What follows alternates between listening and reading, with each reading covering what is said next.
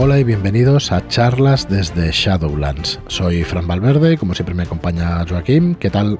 Hola, bienvenidos. ¿Qué tal? ¿Cómo va eso? Muy buenas. Pues bien, Bien. aquí estamos Hoy en un nuevo martes. episodio, martes, que nos toca Dungeons and Dragons. Pero antes de meternos en, en Dungeons and Dragons, vamos a recordaros que estamos en plena preventa de Esoterroristas de los siguientes suplementos. Se editó el juego a finales del año pasado, el juego base, con la pantalla. Y ahora vamos a sacar una ampliación de la ambientación con guía definitiva del Oseterror, un manual para agentes de la Ordo y para eh, masters, para, para directores de juego de esoterroristas. Y sale Crónicas de Skullkill, una campaña escrita por Álvaro Loman, donde desarrolla, según las reglas de la segunda edición de Esoterroristas, una estación base, un marco de campaña, que es el condado de Skullkill. Y allí se desarrollan seis episodios de esa campaña, con semillas además de aventuras, con material con más de 20 PNJs para poder jugarla, bueno, una, una barbaridad de campaña, escrita aquí, producto nacional, así que estamos muy orgullosos de poderla editar. Y todo esto son li- dos libros de 200 páginas, todo esto por 69,90. Os vais a ahorrar cerca de 10 euros entre el transporte, un poquito más de 10 euros, entre el transporte y una pequeña rebaja en el precio por participar en la preventa. Así que, bueno, en el episodio de ayer pudisteis en- eh, escuchar pues todos los detalles de Crónicas de Skullkill, que esperamos que, que haya quedado claro y que, que entendáis exactamente de qué va esta campaña. Todo, todo un condado para poder jugar las aventuras. Sí, yo recomendaba en la charla lo de meterse en, en Google Maps para ir mirando las localizaciones y tal. Sí. A mí me, me, me mete muchísimo en las partidas. Me encanta hacerlo y me mete muchísimo. No sé Sí, yo también entré para ver dónde se ubicaba en, Ujú. y sí, en Pensilvania si... sí. y está muy bien, la verdad. Te, te mete. Eh. Sabéis que Google Maps tiene partes que tiene mapas en 3D y partes que no. En este caso no vi en 3D. Pero estamos jugando una campaña de Kids on Bikes y tal, con Rolero Viejo, con Eugenia y con, y con Manuel GM. Y a, a mí me mete muchísimo el estar viendo por dónde se mueven los personajes y todo eso. Ostras, mm, me parece súper evocador y, y me mete muchísimo en la partida. Quizás que me cueste un poco más imaginar que, que a mucha gente, pero bueno, eh, yo lo recomiendo muchísimo. Bueno, al final es como el estrés de cada día, pues igual no te deja tanto imaginar Pues sí, que si coges tiempo, el sí. exacto, si Mm, coges el ordenador y pones el Google Maps y vas fijándote en cómo es, pues No sé, yo muy recomendado, ¿eh? Muy recomendado eso. Bueno, pues hoy es martes, martes de Dungeons and Dragons, de hacer el repaso, la guía del Dungeon Master. Sí. Y hoy toca el multiverso. un libro crear. para, perdona, para ayudar a los Dungeons Masters a crear campañas y a crear, eh, pues hoy hablaremos de cómo crear un multiverso. Nada más y nada menos.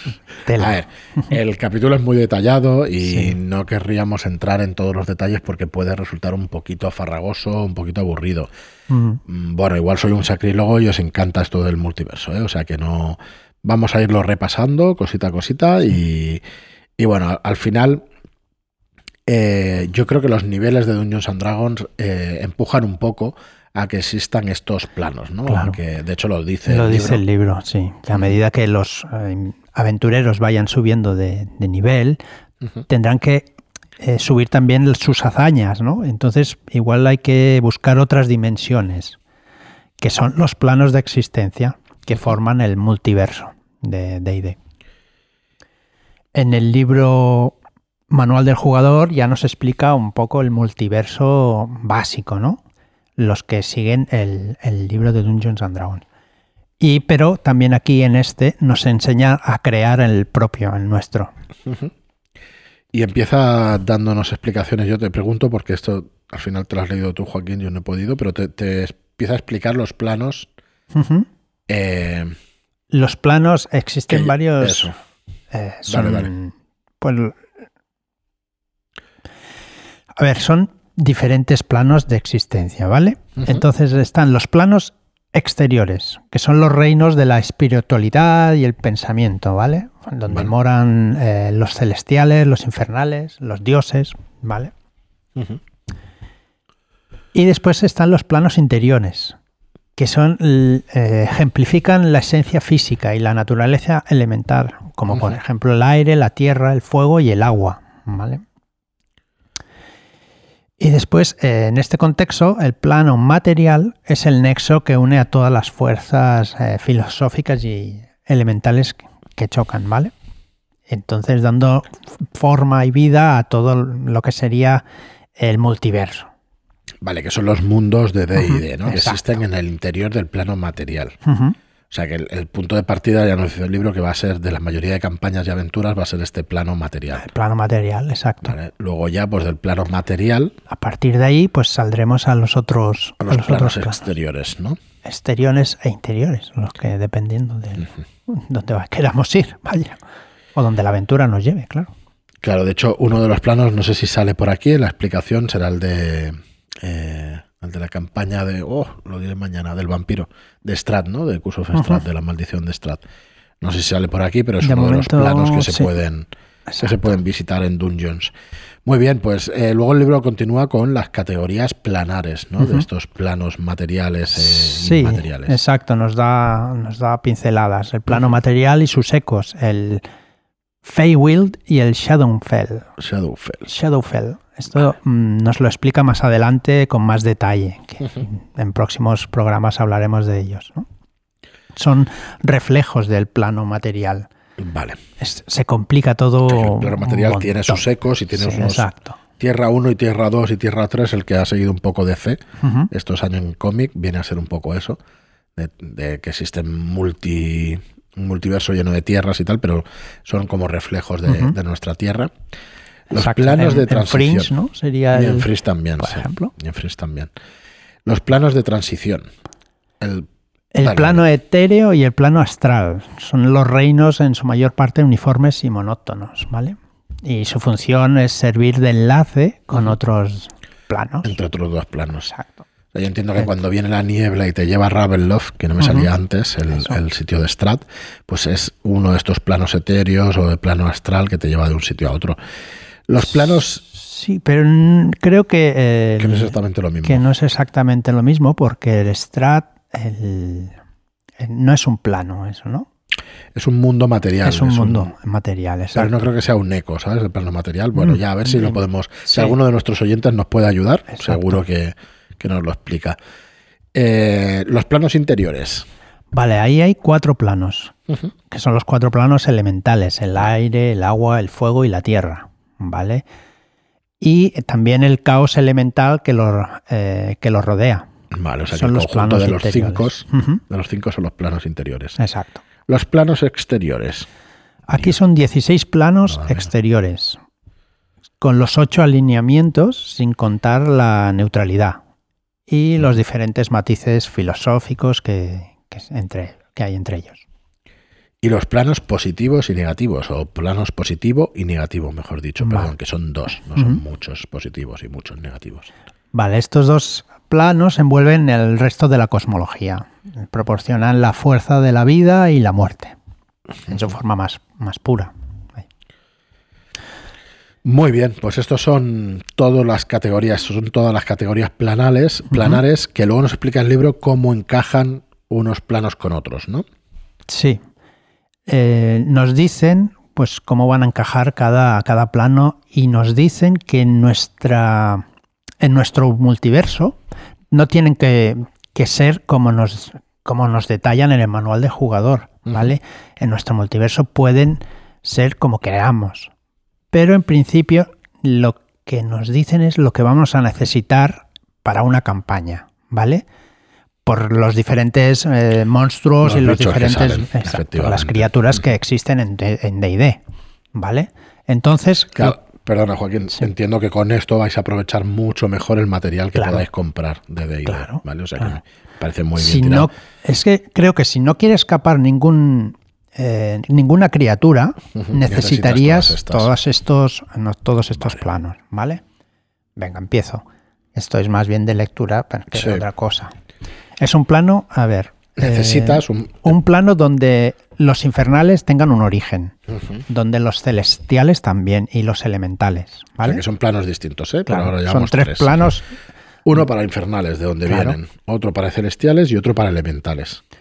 Exacto, un hogar para las deidades. El O- Olimpo.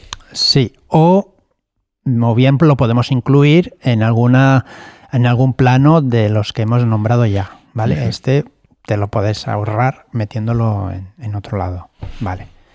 Un lugar que las almas de los mortales viajen después de la muerte, que también puede estar dentro de uno de los tres planos anteriores. ¿vale? También necesitamos una forma de viajar entre planos y una forma de hacer que los conjuros y los monstruos eh, que utilicen los planos astral y etéreo puedan funcionar. Pues mira, yo, mm, según lo vas diciendo y lo voy viendo aquí y eso, tienes un plano de origen de los infernales, un plano de origen de los celestiales. Pero el hogar de las deidades es lo que me ha hecho saltar. Eh, el hogar de las deidades es el Olimpo. El Olimpo. El lugar donde las armas mortales viajan, Sí. pues es el Pero infierno o es el que más adelante lo pone. El Olimpo puede estar en el Ah, plano vale, vale, material. pues mira, no lo había visto, pero Claro. Correcto, correcto. Sí, sí, sí, tú lo puedes poner en el sitio que quieras. Sí.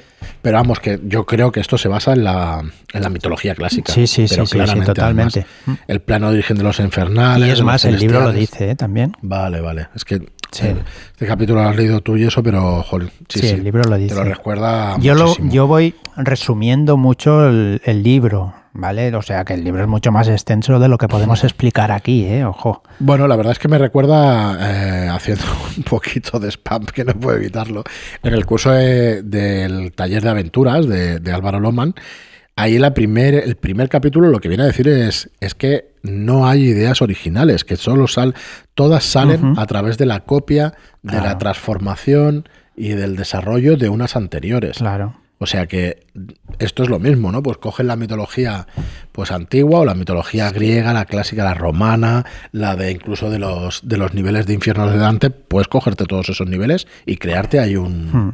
Es que ahora voy a crearte un, un debate, por ejemplo. Venga. Una idea original sería el de alguien que no ha leído, no ha mm, visto Es que no puede- películas, no, esa ha visto persona no nada. podría ni hablar, Buah. porque no tiene ni el lenguaje, ¿sabes? Cuando tú empiezas, o sea, de hecho, culturalmente yo creo que hay maneras de pensar hablando de una manera o hablando de otra, con un idioma y con otro. O sea, no es que, o Sí, sea, eso sí. Porque al final te condiciona un poco el lenguaje, porque si tú no tienes una palabra para decir tristeza, mm, es difícil de, de, Ya, de definir, de ¿sabes? definir, Entonces, sí, quizás sea un poquito más difícil de estar en ese estado triste. Estoy diciendo tonterías que no creo que tengan sentido psico- psicológicamente y todo esto, ¿eh? pero para, que, para explicarme un poco. Yo creo que entiendo por dónde vas, pero creo que efectivamente es así. No creo, o sea, hay gente que innatamente, por ejemplo, por utilizar un lenguaje fotográfico, innatamente sabe cómo componer bien una escena. O innatamente sabe que una historia se estructura en el inicio, en el desarrollo y en el final. Y que en el inicio o presentas a los personajes o eso Oh, no sí, funciona, porque claro. entonces no te enteras de qué coño va la vaina. Pero eso que muchas veces mucha gente lo ve intuitivamente es porque alguien le ha explicado cómo funciona el lenguaje o alguien le ha hablado. Porque si tú coges a un, a un Tarzán, por ejemplo, que no, que no ha tenido, que no ha hablado, pues no va a poder crear una historia de esa manera. Porque no tiene las herramientas. Ya. Eso, Mm. bueno, pero son opiniones, ¿eh? O Sí, sea, sí, no sí, ni puta idea de antropología, ni de cómo nace el lenguaje, ni nada por el estilo. Pero creo que tiene que ver un poco con esto que estoy diciendo. Ideas completamente originales no creo que existan. Pero la mezcla más original unas que otras, sí. Sí. ¿vale? de una Entonces, forma no más sé si es- atractiva que otras, sí, claro. Claro, o más que original de eso, de una, una idea que pueda transformarse a través de varias, pero cuidado que lo que estoy diciendo, estoy diciendo que no es original y en realidad sí lo es, porque la mezcla de esas, de esas ideas originales, o sea, de esas ideas, la que te nace a ti sí es original, Porque al final no deja de ser una mezcla de todas. Entonces, eso de que no hay nada original y que hay que buscar la originalidad, más bien hay que buscar una mezcla, en mi opinión, ¿eh? vuelvo a repetir, que funcione. Una mezcla que realmente digas, ostras, qué bien está. Mira, un ejemplo que me sale y vamos a nuestro catálogo es Guamache. Guamache es una mezcla de ideas bastante clásicas, de situaciones y personajes bastante clásicas que en su conjunto funcionan que te cagas. Sí. Sí. Sí, sí, sí. Así que yo creo que es un buen ejemplo de cosas que realmente, pues un exorcista pues joder, pues no es original. No, Pues claro. Es una cosa claro, que ya hemos visto, ¿no? sí, Eh. Nayara, dentro de lo que cabe, es lo más original. pero no deja de ser una hack. Sí, ah, digo, cuidado con los spoilers. no, correcto, correcto. Que Entonces, hemos visto en miles de películas, sí. creo que lo que hace ahí magistralmente Sirio es esas ideas extraerlas y transformarlas en una cosa propia. Porque no es exactamente igual. A mí me recuerda mucho a alguna película que he visto, pero no es exactamente igual que esas. Y no digo la película por no hacer ese spoiler. ¿eh? No porque no quiera decirla, porque estaría encantado, pero porque es, Es que, buenísima claro. la película, pero claro, hace un spoilerazo de la hostia. Entonces, creo que pasa, que pasa eso, ¿no? Que ideas verdaderamente originales se producen cuando cogemos las de otros y las transformamos, o sea, las copiamos y las modificamos y las transformamos, ¿sabes? Ujú.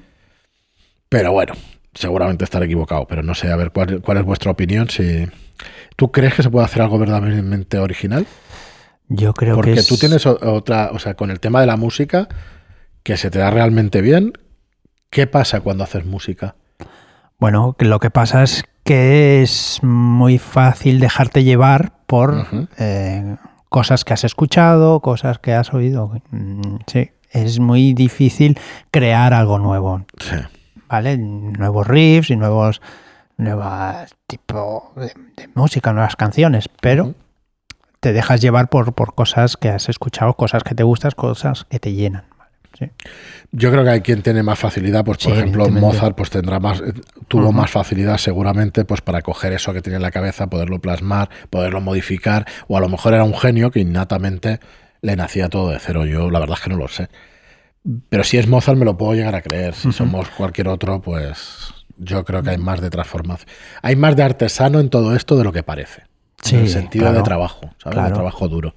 es en, en ese la búsqueda de nuevos sonidos, por ejemplo, podría ser algo de originalidad, Yo pero no sí, deja de sí. estar ya algo creado. Buscas nuevos sonidos, por ejemplo, con ordenadores, pero eso ya lo hacía Kraftwerk en hace pues 40 años. No sé ni quién es ese tío. ¿Quién es? Un grupo alemán Ah, de- vale, que usaba los ordenadores, que fueron, me parece, los fueron los primeros. exacto, si no fueron los música. primeros, pues Claro, eso es una cosa completamente original, pero partía, probablemente tuviera una base. Y no lo digo como algo malo, ¿eh? al contrario. Bueno, Digo como algo que... de- Fue una manera de buscar un instrumento que no usaba nadie.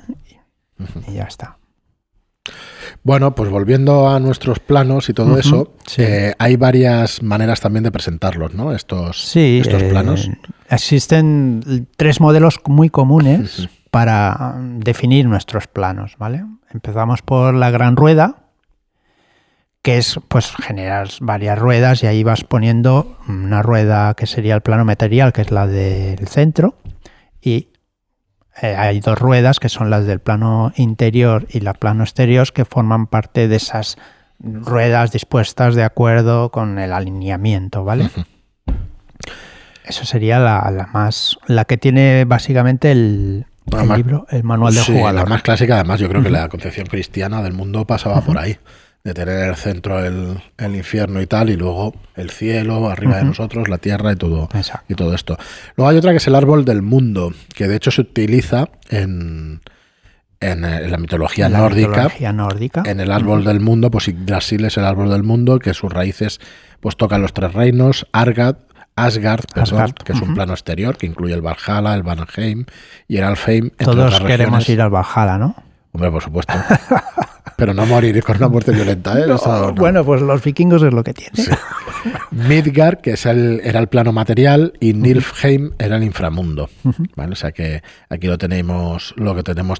Por eso yo cuando lo estaba leyendo antes digo, ostras, es de la mitología clásica. El Big F- El Bifrost, Bifrost es el puente del el- arcoíris, es el, sí, perdón, el plano de transición que, que necesitábamos también.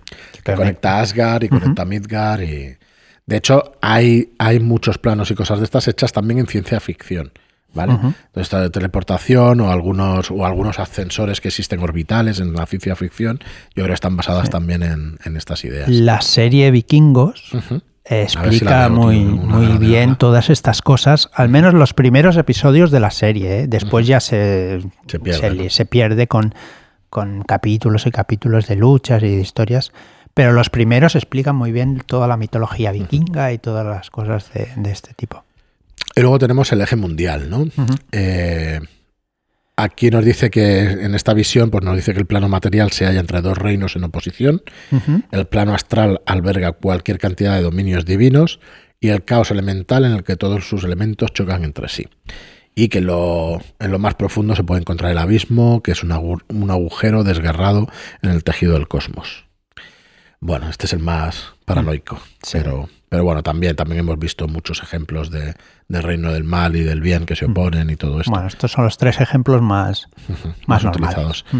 Y luego tiene el libro también pues un montón de concepciones de otras alternativas para poder crear tu cosmología.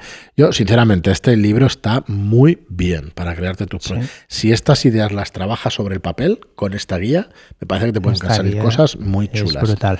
Lo que estamos diciendo sobre la originalidad y tal, pues eso, que te pille trabajando todas estas técnicas. ¿no? Y que las Exacto. utilices para poder desarrollar todo esto.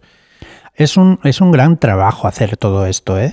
Pero si te gusta, este libro es... Es muy espectacular, a mí me parece espectacular. la Espectacular, exacto, es poco. Mm. Sí, sí, sí. Las otras concepciones, pues tenemos el omniverso, ¿vale? Eh, con los planos estos que decimos y tal, que tiene una cosmología sencilla y cubre lo mínimo imprescindible, o sea, todo está mezclado y todo está dentro de este omniverso. Luego tenemos otro que es la miríada de planos. Yo creo que en DC era así, que Tierra 1, Tierra 2, o sea, había un multiverso, pero que eran Sí. un montón de planos uno. Eh, Lo dice numerosa, vibran, incontable sí. número de planos se aglomeran como Eso pompas de jabón, cruzándose unos con otros al moverse. Pues esto era un poco la concepción de, de DC, si no recuerdo mal. ¿eh?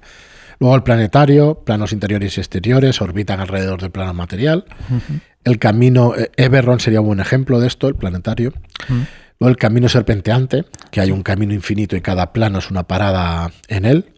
Sí, todos los planos son adyacentes a otros, Eso pero sin juego ninguna cohesión entre El juego de mesa Tokaido es así. Tokaido. Sí. Muy buen juego, muy recomendable, aunque sea familiar. Os recomiendo Tokaido. Aunque sea familiar. Sí, no, ¿Qué porque para jugar, porque es muy sencillo. Hoy vamos a...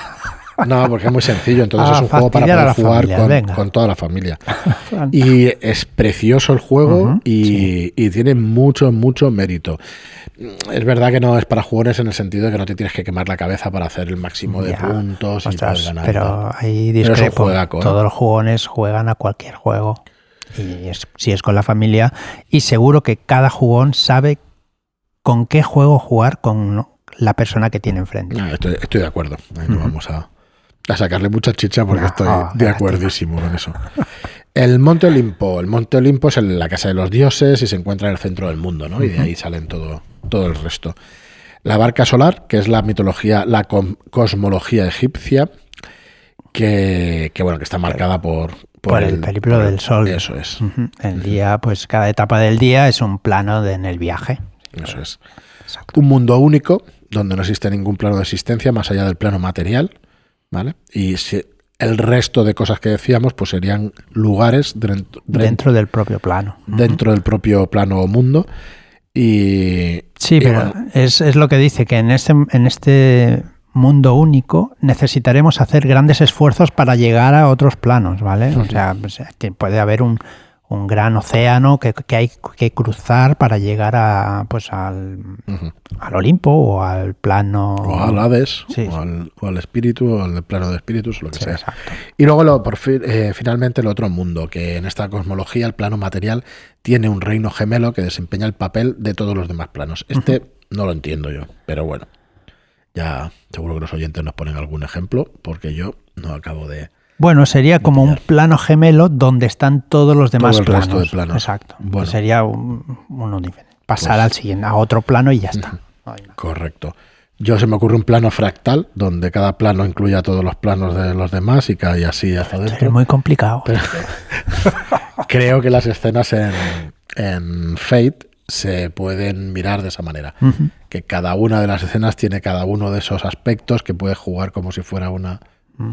Y bueno, es un poco lío. Dios, ya lo estudiaremos. Algún día explicaremos el juego Fate, que, Sí. que es un gran juego. Es un muy buen juego, sí.